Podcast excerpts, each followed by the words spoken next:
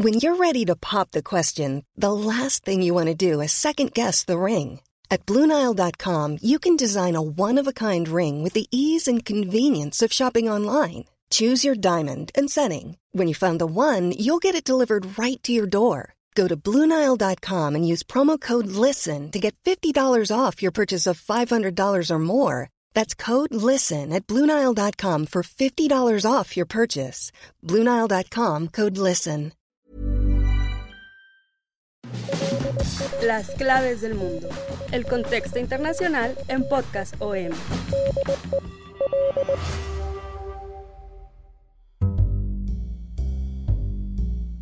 Amigas y amigos de las claves del mundo, los saludamos como todas las semanas con mucho gusto en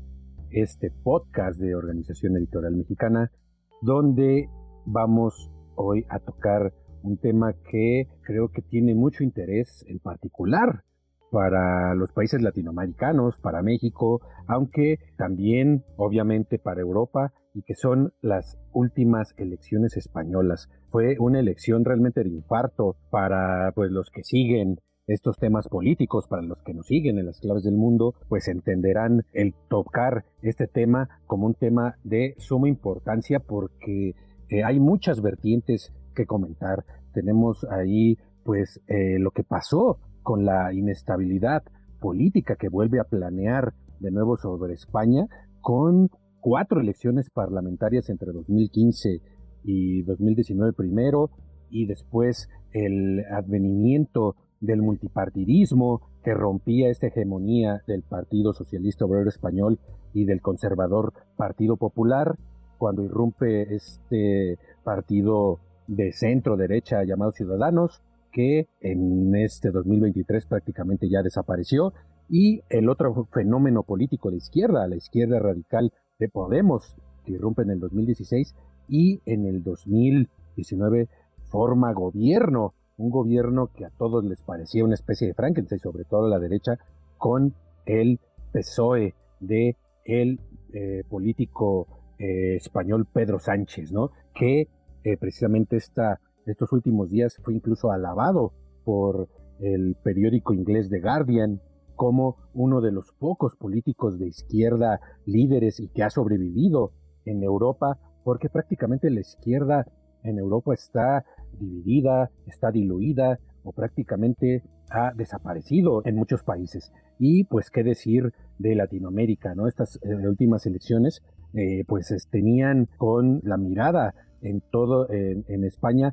a las principales eh, gobiernos latinoamericanos porque lo que se veía o lo que se decía semanas antes que iba a ser un, una elección donde la derecha iba a arrasar y donde todo preveía que se iba a formar un gobierno con el PP y la ultraderecha de Vox que puso a temblar tanto Europa como Latinoamérica, pues no pasó. Entonces nos vamos a preguntar qué fue lo que pasó, por qué, a pesar de que el Partido Popular fue el partido más votado, es el que ahorita parece que es el gran perdedor de las elecciones. Son esas cosas que solo pasan en los sistemas parlamentarios, pero en particular en países tan inestables en esta cuestión política como lo es España y que vivimos, por ejemplo, a principios de este año en Israel, cuando pues en poco tiempo se desarrollaron más de cuatro elecciones porque el sistema parlamentario pues necesita mayorías. Entonces, para tratar qué es lo que pasó en España, por qué el independentismo salió fortalecido a pesar de que redujo sus cuotas de votos y también de diputados, por qué la, la derecha perdió cuál es la importancia para México y Latinoamérica, es todo lo que vamos a ver en este episodio de las claves del mundo. Y para platicarles de este tema me acompaña como siempre mi compañero y amigo Jair Soto, coeditor de la sección de Mundo del Sol de México. Jair, un gusto saludarte como siempre. Hola Víctor, hola a toda la audiencia, gracias por volvernos a escuchar en este tema, como bien mencionas Vic, importante no solamente para un solo país, sino para eh, diversas regiones, como lo mencionas, América Latina, incluso para la Unión Europea, en esta eh, guerra política que se vive en todo el mundo entre derechas e izquierdas. Ahora España vuelve a ser protagonista de este enfrentamiento parlamentario eh, que se vivió el 23 de julio y que va a ser un día que no va a quedar ahí eh, tras estas elecciones, sino ahora se está viviendo un proceso importante para formar coaliciones con el temor de, que eh, vuelva a haber otro tipo de coaliciones tipo Frankenstein, con ideologías raras ahí en, esta coalición que intenta formar la derecha, o por otro lado, eh, las coaliciones de izquierda que prácticamente se están cocinando y pueden crear eh, un gobierno que está buscando retener Pedro Sánchez, actual presidente de España, un tema que está dejando ver nuevamente estas fracturas políticas en un país que viene también de, diversas crisis presidenciales, eh, lo decías hace rato, de eh, anteriores años, el, trabajo que les ha costado formar gobierno, estas mayorías en el que eh, un partido más votado no es el que gobierna, sino que obtiene mayoría parlamentaria y, eso a base de formar equipos. Y ahora precisamente se van a enfocar en este mes de agosto en formar equipos, ya se están movilizando eh, ambos partidos para lograr esta mayoría que tanto están anhelando en el papel el Parlamento para ser mayoría se necesitan estos 176 escaños que ningún partido logró alcanzar pero ahora tratan de con estas coaliciones alcanzar esa mayoría. Pero es complicado es complicado eh, sobre todo para la derecha que en las encuestas se encaminaba a ser el vencedor absoluto unas derechas encabezadas evidentemente por el Partido Popular eh, de la mano con Vox, este partido que en los últimos años ha tomado bastante fuerza y relevancia por sus ideologías nacionalistas, extremistas, antimigrantes, antiprogresistas, eh, eh, pues pudo haber causado ahora incluso algunos temores dentro de los votantes españoles para que no se pudiera dar un paso hacia atrás en temas progresistas, que sabemos que España es uno de los pioneros en Europa de imponer algunos eh, temas eh, aprobados como de la defensa de la mujer, de la comunidad LGBTQ eh, y otros temas progresistas y el hecho de que llegara una coalición de derecha, de extrema derecha con Vox, pues ponía en riesgo estas leyes y podría crear crisis sociales. Todavía no está descartado esto, pero sí lo, lo, mencionamos de que ahora estos días que vienen en agosto va a ser vital la manera en cómo se va a formar e incluso va a resucitar algunos partidos que en algún momento, años anteriores, estuvieron en, las portadas de los periódicos, hablamos de partidos eh, independentistas de Cataluña, Carles Puigdemont vuelve a estar nuevamente en, en el ojo del huracán, en que puede él incluso ser este personaje que puede decidir el futuro de España y esto nos vamos a adentrar en este podcast eh, el futuro de España que está dependiendo de los partidos más chicos, ¿no? De los que consiguieron menos escaños, ellos son los que pueden decidir el futuro de España más allá de las dos principales fuerzas como lo es el Partido Popular y los socialistas. Eh, entonces eh, aquí vamos a dirimir exactamente qué es lo que le espera a España, Víctor. Sí, hay que recordar que eh, España, después de la transición a la democracia, cuando termina el régimen de Franco, pues se instaura un sistema de dos partidos, el Partido Popular, los conservadores, pues que en muchos aspectos eh, eran los herederos de, de todo el régimen del dictador franquista, del dictador que gobernó España después de la guerra civil, y pues todos sus valores nacionalistas, etcétera, y por el otro lado el Partido Obrero Socialista Español que representaba digamos los valores del republicanismo, aunque al final pues terminaron eh, digamos concediendo el sistema que heredó Francisco Franco en aras de la unidad nacional. Entonces, eh, así estaba España hasta que en el 2015 este régimen bipartidista estalla, ¿no? Las elecciones legislativas de 2015 marcan el fin del bipartidismo del Partido Popular de en, ese, en ese momento con Mariano Rajoy, que gana aunque perdiendo su mayoría absoluta, y entonces el, el PSOE, que queda en segundo lugar, pero también cediendo terreno, y aparecen estos dos nuevos partidos, la izquierda radical de Podemos y el centro derecha de Ciudadanos, entraron con fuerza al Parlamento, más fraccionado que nunca, y ante la imposibilidad de conformar una coalición de gobierno, se vuelve a convocar a nuevas elecciones en 2016. El Partido Popular gana con una ligera ventaja, pero el bloqueo al final persiste. Entonces, ya las nuevas elecciones dan en el 2020 un nuevo vencedor que es Pedro Sánchez, que es investido el 20 de enero de 2020 gracias a este, pues lo que le llamaban matrimonio de conveniencia con Podemos, que, con el que forman un gobierno de coalición que no disponía de mayoría en el Congreso y por ello eh, pues se abren tres años de estabilidad gracias al apoyo del independentismo vasco y catalán. Desde ahí empieza esta historia donde los independentistas vascos y catalanes tienen un rol importante en el gobierno a pesar de todo el, lío que se armó en Cataluña con el intento de secesión del de, gobierno catalán, en ese momento de Carles Puigdemont y su partido Juntos por Cataluña. Sin embargo, la derrota de la izquierda en las elecciones municipales y regionales de este mayo de 2023, pues lleva a Pedro Sánchez a convocar inesperadamente elecciones regionales anticipadas que fueron este 23 de julio de 2023, cuatro meses antes de lo que se preveía. Esto, pues todo mundo decía que era eh, pues la sentencia de muerte para Pedro Sánchez y el PSOE, ya que eh, como todas las encuestas lo manejaban, eh, el PP en alianza con el partido de ultraderecha Vox, que ganó eh, varias regiones municipales en estas últimas elecciones de mayo, todo mundo preveía que se iba a hacer con el poder y que por primera vez desde el fin del gobierno de Franco, un partido de ultraderecha iba a llegar al gobierno español.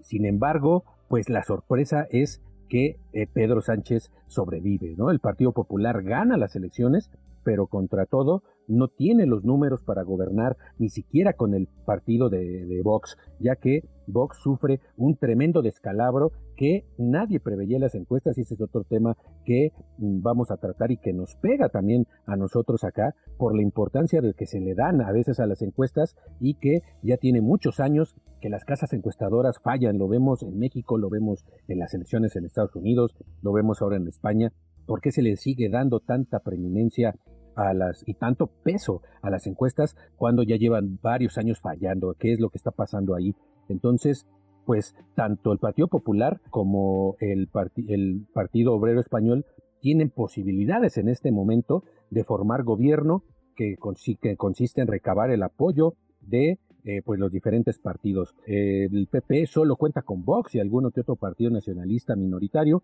y inesperadamente y contra pues lo que podríamos pensar el, el PSOE,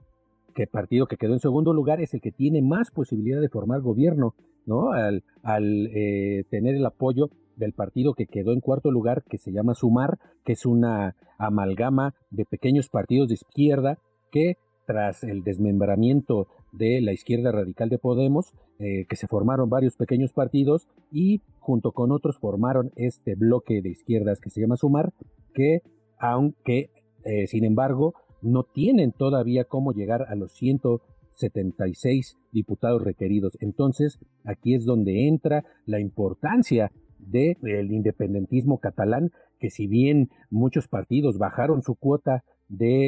eh, de diputados, aún si se suman todos, podrían darle a Pedro Sánchez otra vez el mandato en España, aunque esto pues no se ve fácil porque eh, hay muchas reticencias entre estos partidos catalanes, por ejemplo el partido de, de, Puigdemont, que está exiliado en Bélgica por las órdenes de arresto en su contra en España por el intento de secesión de Cataluña, que pues derivó en enfrentamientos y en un disturbio social mayúsculo en España hace apenas pocos años. Entonces están estas dos disyuntivas. Por un lado, pues el a pesar de que la derecha gana, o sea, ganando pierde, y la izquierda que perdiendo tiene la posibilidad de ganar, pero con el apoyo de los independentistas vascos, pero por sobre todo catalanes, ahí.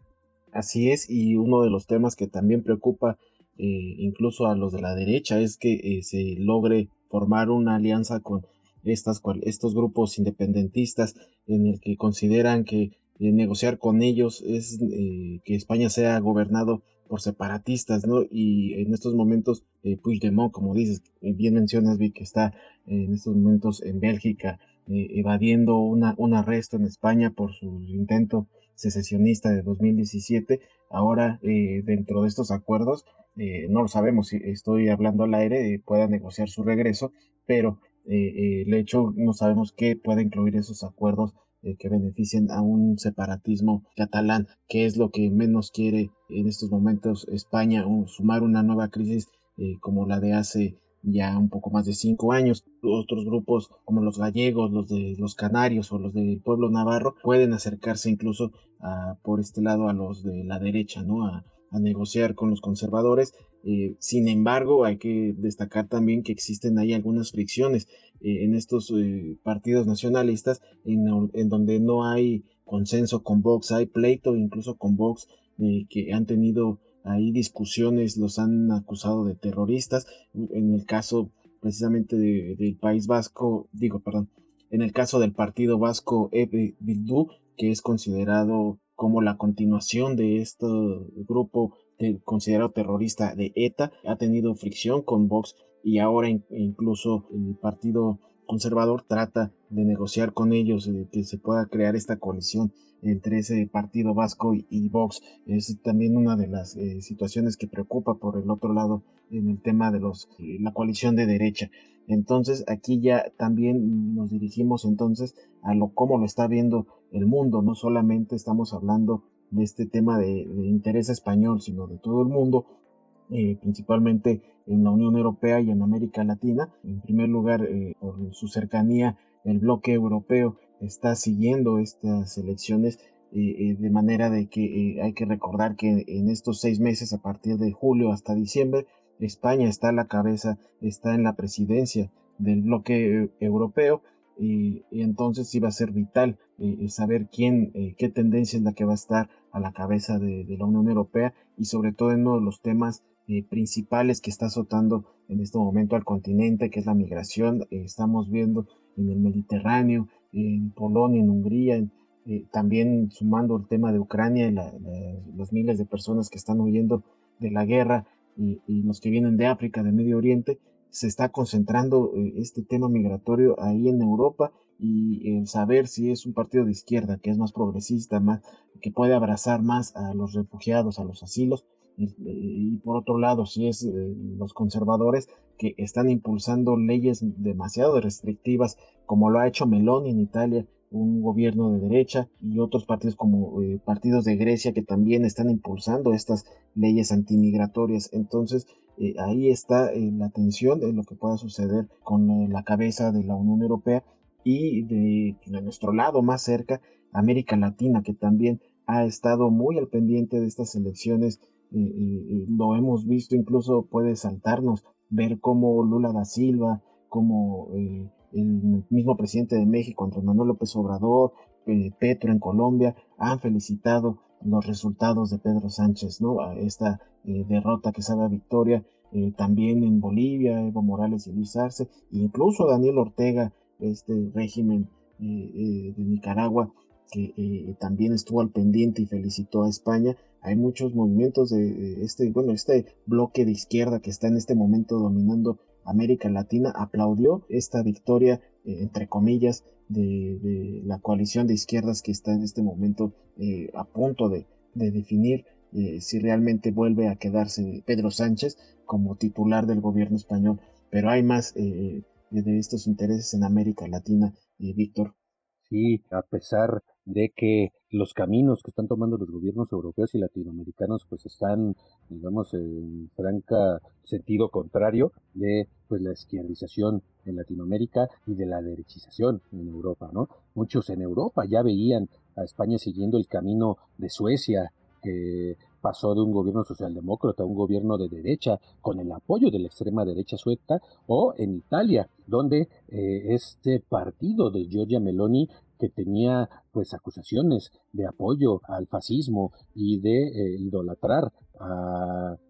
Mussolini, pues eh, ganó las elecciones y con el apoyo del partido de derecha de Berlusconi y la liga de Matteo Salvini. Entonces, eh, pues se preveía que se unieran España a estos grupos y también, por ejemplo, a Finlandia, que también cambió de un gobierno socialdemócrata a un gobierno de derecha, países en donde pues, estos bloques de derecha y extrema derecha están ahora en el poder. En Roma es eh, eh, Meloni es eh, la, presidenta del gobierno y está teniendo un, una eh, popularidad eh, pues que, está sorprendiendo a toda Europa y que incluso está ganando en zonas que antes eran de la izquierda, ¿no? Y a pesar de esto, en España se señala que Vox, que nació en 2013 de una decisión del Partido Popular, eh, tiene un discurso bastante escandalizador, es lo que dicen incluso dentro del bloque de derecha europeo, y una forma de radicalismo,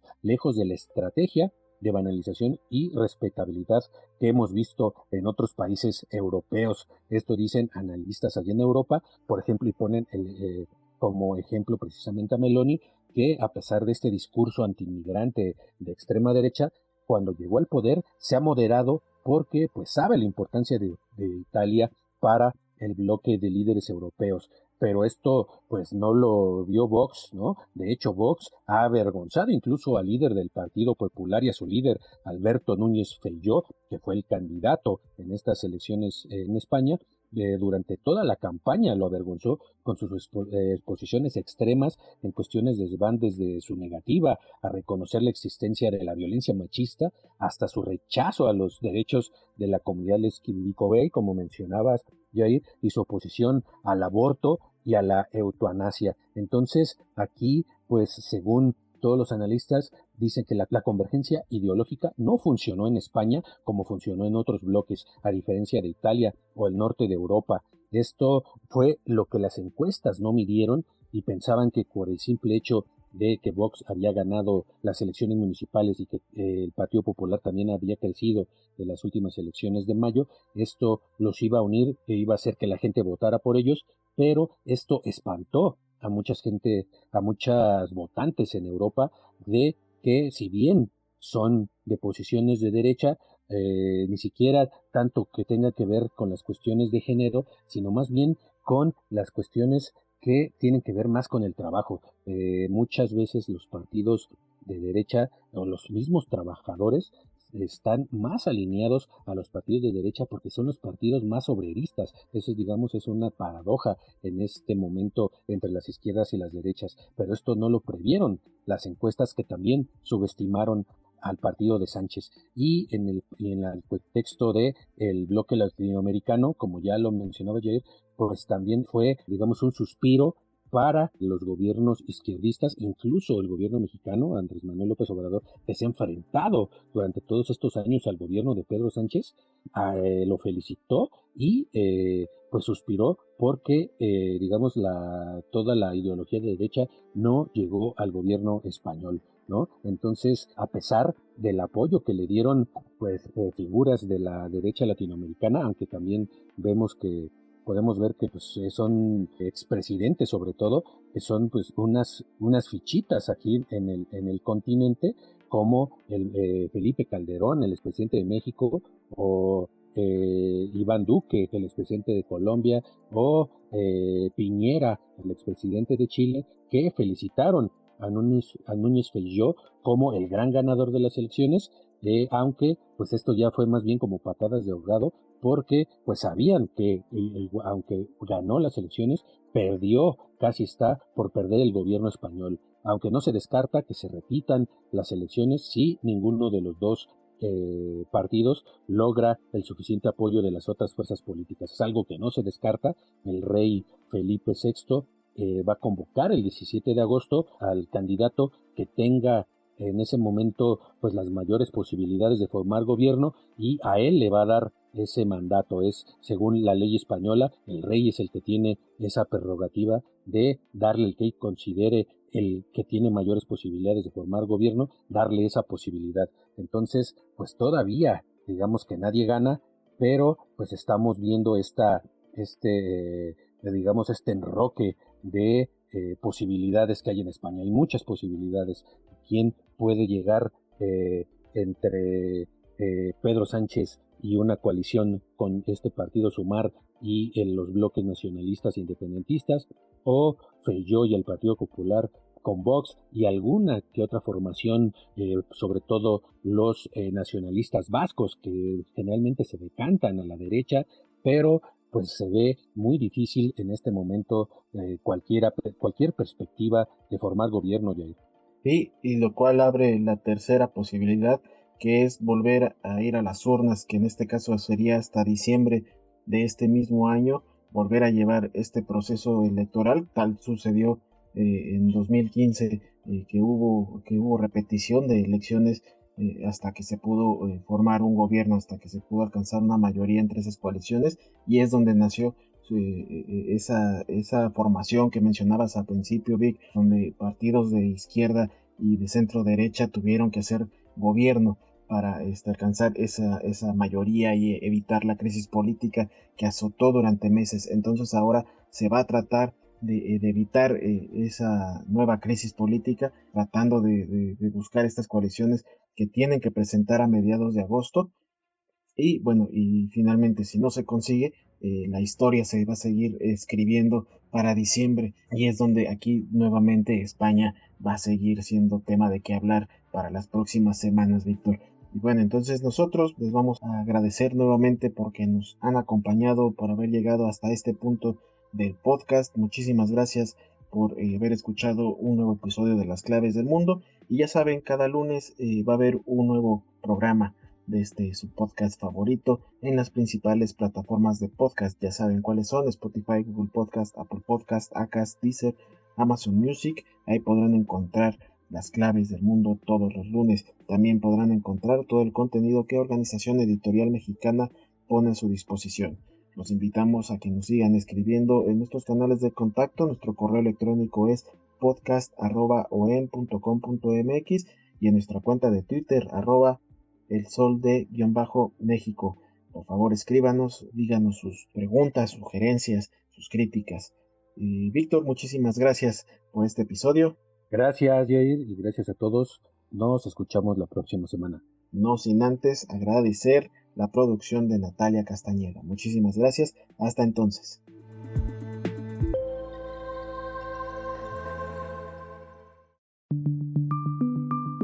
Esta es una producción de la Organización Editorial Mexicana.